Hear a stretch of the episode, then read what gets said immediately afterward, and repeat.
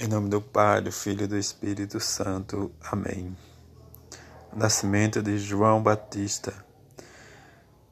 Quinta-feira da quarta semana do tempo do Advento. Evangelho de Lucas, capítulo 1, versículo de 57 a 66. Completou-se o tempo da gravidez de Isabel e ela deu à luz um filho os vizinhos e parentes ouviram dizer como o Senhor tinha sido misericordioso para com Isabel. Alegraram-se com ela. No oitavo dia foram circuncidar o menino e queriam dar-lhe o nome de seu pai Zacarias. A mãe, porém, disse: Não, ele vai chamar-se João. Os outros disseram: Não existe nenhum parente deu com este nome. Então fizeram sinais ao pai, perguntando como ele queria que o menino se chamasse. Zacarias pediu uma taubinha e escreveu: João é o seu nome. No mesmo instante, a boca de Zacarias se abriu e sua língua se soltou, e ele começou a louvar a Deus.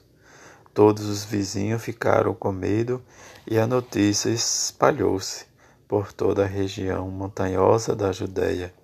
E todos os que ouviram a notícia ficaram pensando: o que viria a ser este menino? De fato, a mão do Senhor estava com ele. Palavra da salvação, glória a vós, Senhor.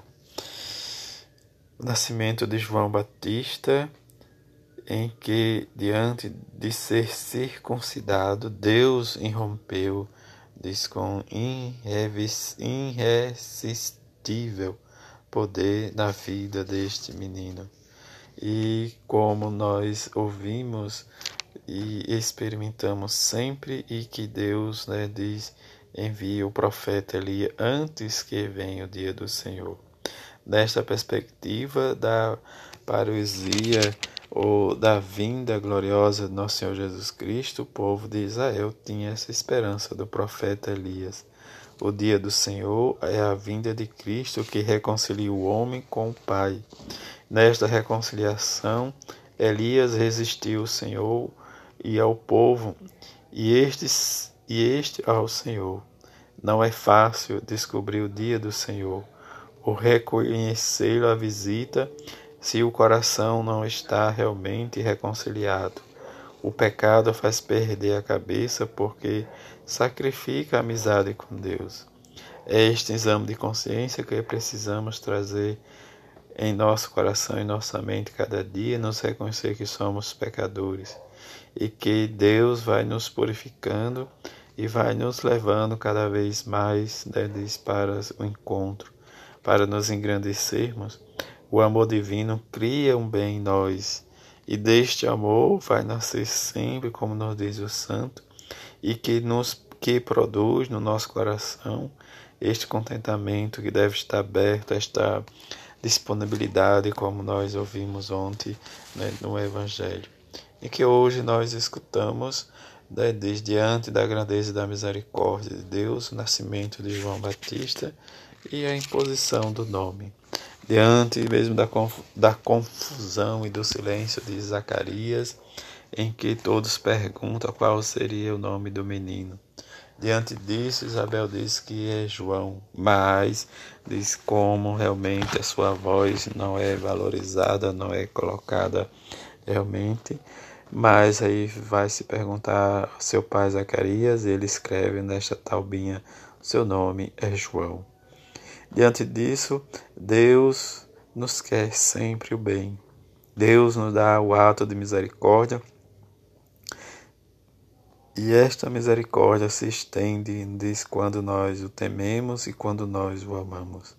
A salvação sempre percorrerá desses espaços que está vazio na nossa vida para ser preenchido com a misericórdia de Deus em que ele escolhe os coração, mas também nesses coração escolhido é acolhido também por nós e deve ser acolhido sempre a sua palavra e ser preenchido o vazio.